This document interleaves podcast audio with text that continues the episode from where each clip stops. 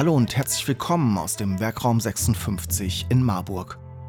Mein Name ist Steffen Schmidt und auf der gelben Couch führe ich Interviews mit Menschen aus Unternehmen in Mittelhessen über Produkte, Gründungen und Geschäftsmodelle.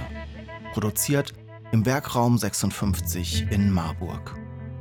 Die gelbe Couch, der Wirtschaftspodcast aus Mittelhessen. Mit Sven Herrchenhain von der EFEC AG aus Wetzlar spreche ich darüber, wie man mit No-Code und AI schnell und einfach effiziente und innovative Lösungen entwickelt.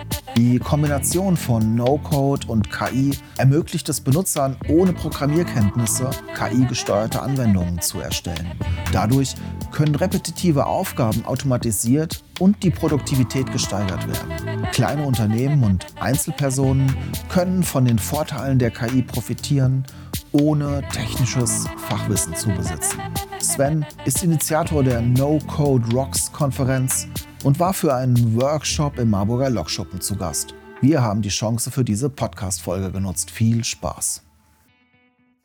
Hey Sven, wir hatten schon mal die Ehre, Anfang der Pandemie einen Podcast aufzunehmen. Jetzt sitzen wir heute hier im Lokschuppen, weil du einen Workshop hältst zu einem, zu einem Thema, das dich gerade stark umtreibt. Zwischendrin hast du Hello Spaces gemacht und jetzt wollen wir ein bisschen über KI und No-Code sprechen.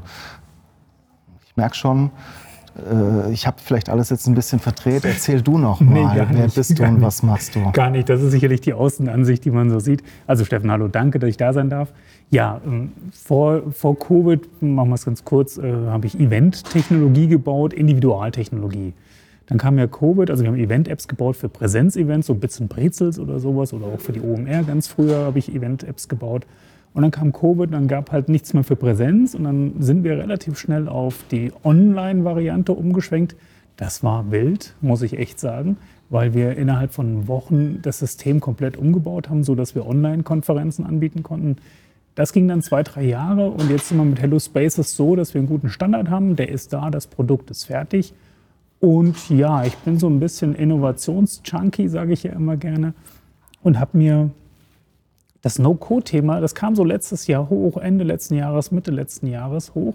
Ich dachte, ah, guck mal, da organisieren wir doch mal eine Konferenz zu, selber eine Konferenz organisieren online. Und bin dann in dieses No-Code-Thema, ich will jetzt nicht sagen reingeschlittert, aber sag, ey, das sind so viele Möglichkeiten.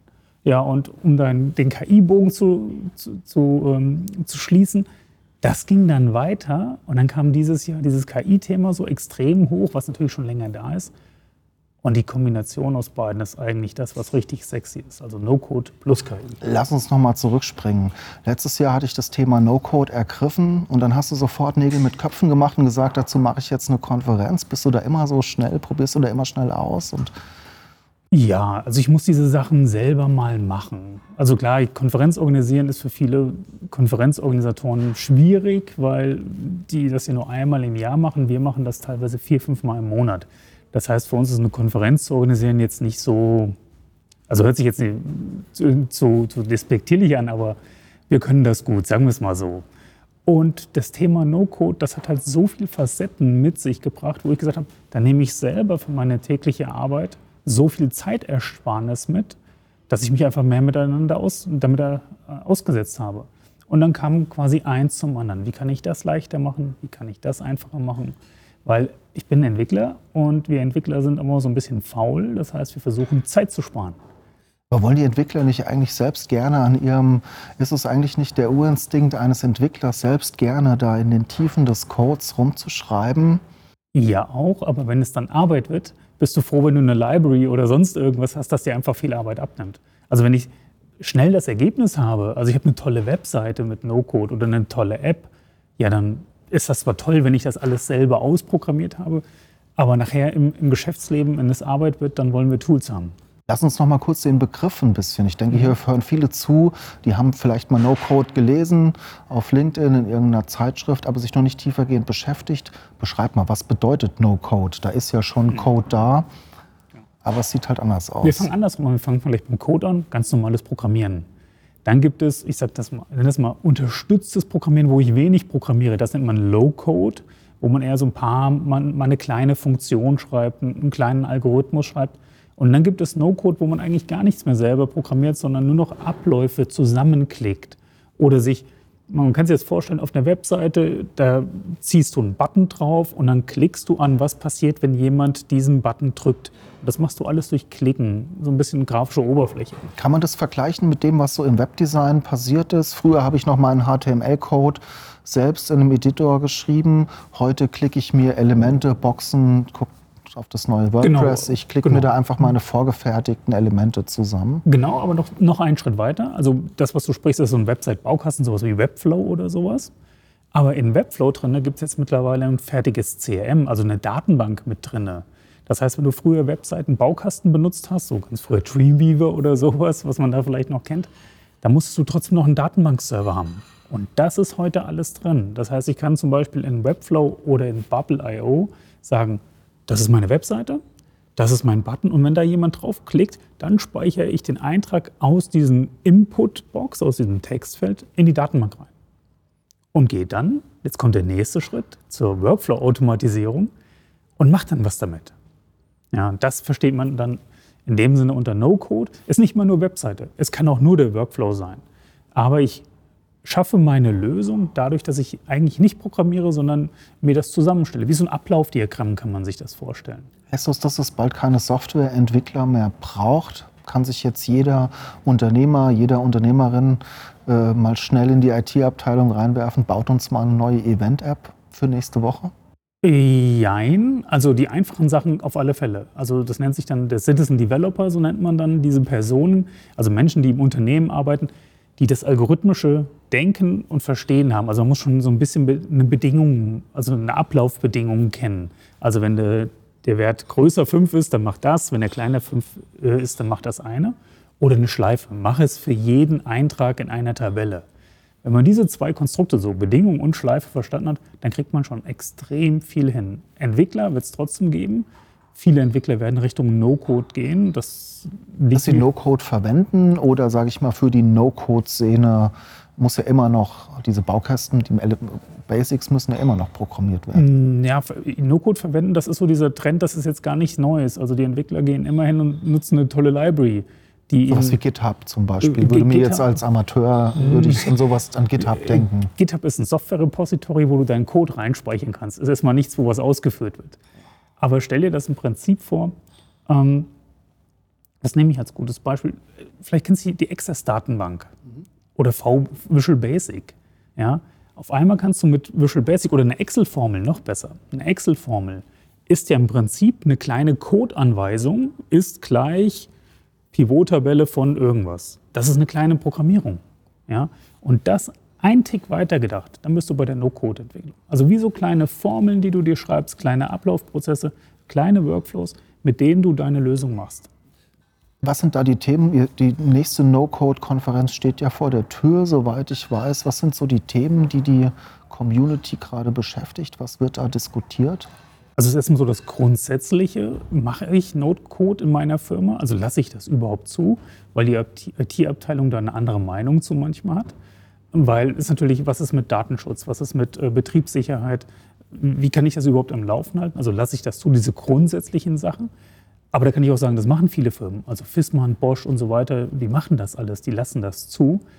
Und das andere ist, welche Tools kann ich denn überhaupt einsetzen? Also mache ich jetzt dieses, diesen App-Builder, wo ich eine grafische Oberfläche habe, oder gehe ich hin und mache Workflow-Tools?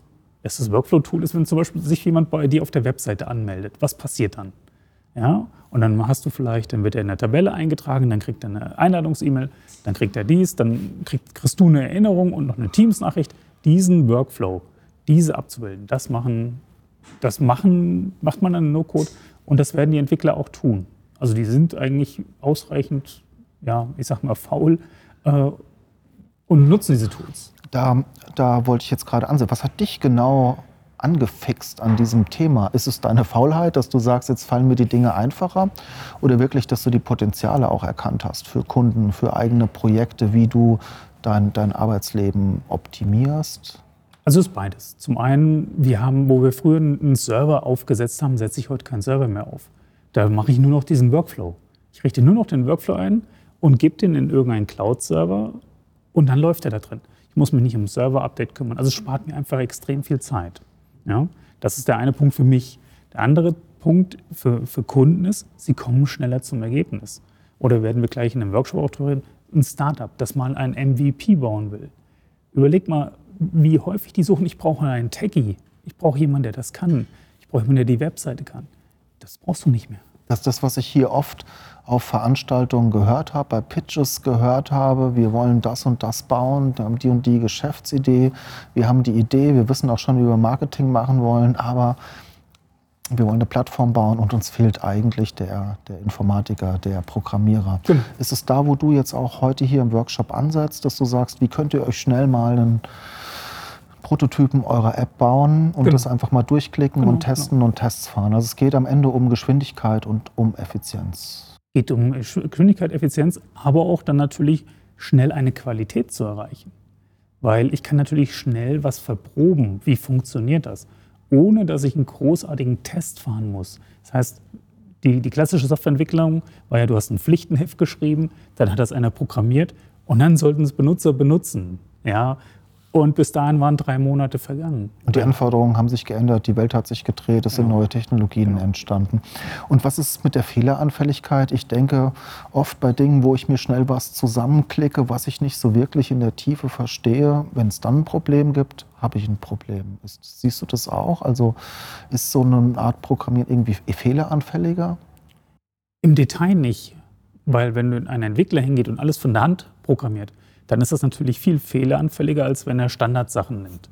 Ja? Also durch das Zusammenklicken kriegst du so viel Abstraktionen rein, dass wenn dein Prozess keinen Fehler hat, dann hat er in der Regel auch in der Ausführung keinen Fehler. Klar, es kann immer ein Fehler passieren, aber dann kannst du dich auch benachrichtigen lassen und dann musst du halt mit dem Fehler umgehen. Das ist dann wieder die Kunst an der Sache, diesen Prozess einfach zu verstehen und auch ordentlich nachbauen zu genau. können. Genau. Ja. Also Beispiel, ich mache nachher ein ganz kurzes Beispiel, ein SEO-Checker für eine Webseite. Wir bauen in 30 Sekunden eine Webseite, wo ich äh, einen Titel habe, ein Feld habe und einen Knopf habe. Und geben das dann weiter an die KI und lassen uns das Ergebnis zurückgeben. Ja, jetzt kannst du überlegen, wenn du das als Geschäftsidee hast. Wir sind, wenn wir, wenn wir Lust haben, nachher in 15 Minuten fertig. Ja, äh, als Firma früher hättest du drei, vier Wochen mindestens programmiert. Und so weiß ich nach 15 Minuten ein Proof of Concept kann ich Leuten zeigen, würdest du das kaufen? Und dann habe ich doch einfach Quali also habe ich echte Qualität in meinem Prozess geschaffen. Wir im Werkraum 56 produzieren Videos, Fotos, Podcasts und Texte für Unternehmen, Institutionen und Persönlichkeiten. Wenn auch du deine Geschichte mit digitalen Medien erzählen willst, helfen wir dir gerne. Ruf doch einfach bei uns an. Mhm. Du hast jetzt das nächste Stichwort in den Ring geworfen, nämlich KI. Ich weiß, du warst auf der OMR letzte Woche. Mhm. Wenn ich da jetzt gerade durch YouTube-Videos gucke, höre ich in jedem Vortrag KI, KI, KI. Erstmal grundsätzlich, wie stehst du äh, dem Ganzen gegenüber und wie kombinierst du das jetzt mit dem Thema No-Code? Also, dass das Thema heiß ist, das ist schon seit mehreren Jahren klar. Also, wer sich ein bisschen mit auseinandergesetzt hat, der weiß, dass das irgendwie irgendwann kommt. Und jetzt ist halt durch dieses ChatGPT oder OpenAI ist ein Sprung entstanden, dass Leute auf einmal gesehen haben, okay, jetzt kann das ja quasi jeder benutzen. Ja? Also ich stehe dem Thema sehr offen gegenüber. Ich sehe auch eigentlich nicht die Probleme, weil es ermöglicht wieder neue Sachen, die vorher nicht da waren. Tatsächlich ist auch mein Eindruck, naja, einige nennen das den iPhone-Moment. Äh, es gibt ein iPhone und okay, man kann Apps bauen. Und das war ja früher so, das haben viele nicht gewusst und nicht verstanden. Und genau da sind wir heute mit, mit der KI. Wenn ich mich jetzt mit, mit Firmen oder mit, mit KMUs unterhalten, die wissen noch gar nicht, was für Möglichkeiten da sind.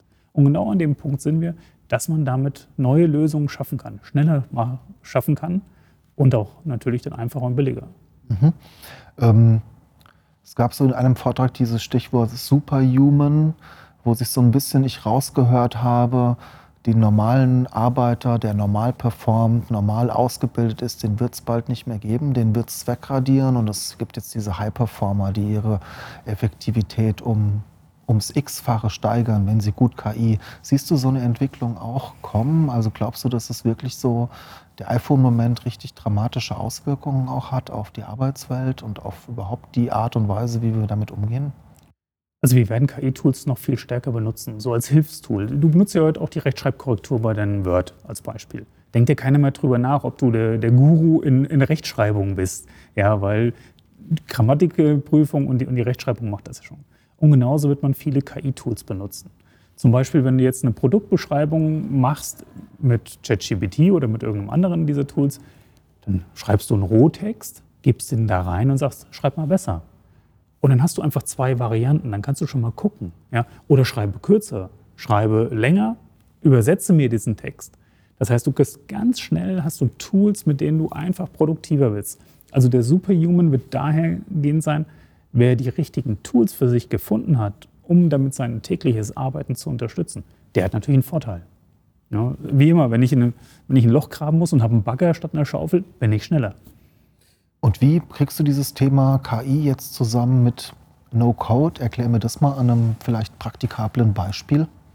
No-Code ist, äh, mit No-Code habe ich die Möglichkeit, auch APIs anzubinden, also Schnittstellen anzubinden. Und bei KI, es kommt heute keine neue Software ohne eine Schnittstelle auf. Äh, also das macht man nicht mehr.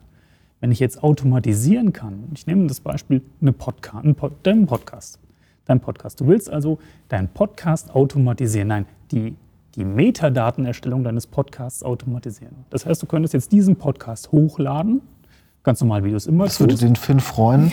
Finn das freuen. würde ihn schneller machen, er könnte noch mehr posten. Genau. Dann gehst du hin per No-Code und sagst, überprüfst, gibt es eine neue Podcast-Folge. Dann lädst du die Podcast-Folge runter, dann lässt du die KI die Podcast-Folge erstmal transkribieren. Also das heißt, dann hast du Text. Ja, dann steht da mein, meine Aussagen drin, deine Aussagen drin. Dann sagst du der KI, hier ist der Text, mach doch mal eine Zusammenfassung. Und dann macht die KI die Zusammenfassung. Schreib mir einen Titel, schreib mir einen Text für LinkedIn, schreib mir einen poppigen Text für, für einen Instagram-Post. Mach mir einen Twitter-Thread raus. Und dann all diese Arbeit, die hast du hier reingesteckt, indem du jetzt mit mir gesprochen hast. Aber dieses, das Handwerkliche, bleiben wir wieder bei der Rechtschreibprüfung, das kann ich doch machen lassen. Sind wir denn jetzt schon so weit, dass wir diesen ganzen Prozess automatisieren könnten? Im Sinne von, ich kippe da am Anfang einmal jetzt hier eine MP3-Datei unseres Gesprächs rein, dann erstellt ChatGPT, äh, macht eine Transkription, dann äh, automatisiere ich, xe mir die raus jetzt aus ChatGPT in möglicherweise, du hast mir gestern, hast du mir eine spannende Seite erfahren, wo man so ein bisschen den Rechtschreibausdruck Genau, äh, optimieren kann. Dann äh, kopiere das da rein, lass es da einmal Ja, genau. durchlaufen, dann teile mir das auf in ein Google-Dokument und Genau, das könntest du heute schon. das wäre sozusagen diese, diese Verbindung von Genau. No-Code-Elemente mit KI, Genau. Ein- und Ausgaben zu, zu kombinieren. Das ist so ein sozusagen. typisches Workflow-Beispiel, wo du sagst, das ist mein Workflow, wie viele Podcast-Folgen machst du? Keine Ahnung, zwei die Woche, dass du jedem einfach durchlaufen lassen könntest. Und das Ergebnis nimmst du und kontrollierst das nachher nur noch. Das heißt, du bist, du hast den originären Inhalt geschaffen, lässt verarbeiten und guckst nachher das, was ich jetzt da habe. Ach nee, das möchte ich gern anders machen. Oder das Produkt heißt anders oder den Namen spricht man anders oder schreibt man anders. Ja, solche Fehler können natürlich passieren. Aber das kann ich automatisieren schon heute. Und man darf ja immer nicht vergessen, also es gibt ja auch immer diese Beispiele, das macht die KI falsch. Google hat früher auch nicht alles gefunden. Ja? Man müsste eigentlich sagen, die KI macht es noch falsch. Also ich habe im November angefangen, mich mit diesem Thema ChatGPT äh, und OpenAI intensiver zu be beschäftigen. Und da ist ja schon so viel passiert. Wir sind jetzt ein halbes Jahr gerade mal alt. Ja, überleg, was noch in einem Jahr passiert oder in zwei Jahren passiert. Also Das, diese Datenlage, die müsste man irgendwie in den Griff bekommen, so als Allgemeinheit, habe ich mir schon gedacht. Vielleicht wie bei einem Wikipedia oder wie, was siehst du denn da kommen? Wird es so ein Monopol sein, diese, so eine Blackbox, wo wir vielleicht was reingeben können, aber gar nicht wissen, was passiert in diesen Daten? Oder wird sowas public werden und wir können das selbst redigieren, verifizieren? Also das ist eines der Hauptprobleme. Was ist mit dem Datenschutz? Also wenn du jetzt deinen dein Kontostand äh, äh, oder dein Konto reinpacken würdest und sagst, analysiere mir doch mal meine Ausgaben über das letzte Jahr. Einsparpotenzial. Äh, Einsparpotenzial, meinetwegen. Und wenn die KI das nehmen dürfte und würde zum Trainieren, dann könnte ich theoretisch die, die KI fragen, was waren Steffens Ausgaben in 2022? Ja, da muss man natürlich Wege finden. Aber da gibt es auch Möglichkeiten. Ich muss halt ein bisschen sensibel sein, genauso wie wenn ich es auf eine Webseite schreibe, muss ich ja auch sensibel sein. Die Technik dahinter ist jetzt zwar eine andere mit dem Lernen, Und auch, wie vergisst die KI wieder was? Aber die Sensibilität hat sich ja nicht geändert. Das musste ich vorher auch. Du hast es, hast es ja auch nicht in einen Google Sheet äh, gepackt, was public ist. Mhm. Bevor wir gleich in deinen Workshop gehen, nochmal zum Abschluss. Ich habe jetzt schon gelernt, bei allem, was ich bei dir beobachtet habe, immer wenn dich eine Idee triggert, dann kommt da auch irgendwie ein Produkt oder eine Dienstleistung hinten raus. Was hast du denn da vor Augen? Ein ganz konkretes Produkt? Willst du da beratend tätig sein? Es, es wird mehr dahin gehen, dass ich ähm, den Leuten helfe, KI besser zu verstehen und einzusetzen. Also weniger Produkt, weniger, ich habe einen Dienst, der läuft, sondern vielmehr dahin gesagt, okay, was, könnt, was könntet ihr damit mit der KI machen? Ja, was kannst du als, ich habe jetzt gerade mit zwei Juristen gesprochen, die waren total begeistert. Ja? Wenn die auf einmal in ihren, in ihren Akten suchen könnten, wenn sie die KI fragen könnten, so wie ChatGBT, äh, was ist dann wann gesagt worden oder wer hat das oder hat er das gesagt? Ja? Ähm, und da kannst du natürlich deine Themengebiete raussuchen. Oder du hast einen Kunden, der, wo du die ganzen, die ganzen Verkaufsdaten reinlädst und sagst, wer ist denn jetzt abwanderungsgefährdet meiner Kunden? Also du hast einen, einen Hersteller, der sagt, ich habe meine Kundendaten reingeladen, die kann er auch anonymisiert reinladen. Wer ist dann abwanderungsgefährdet? Welchen Kunden drohe ich dann zu verlieren? Und da ist natürlich total viel Musik drin. Und um das rund zu machen, das gilt für No-Code und KI gleich, natürlich haben Firmen nicht die, die Möglichkeit, die Zeit, sich damit zu beschäftigen jetzt. Also sich so intensiv damit zu beschäftigen.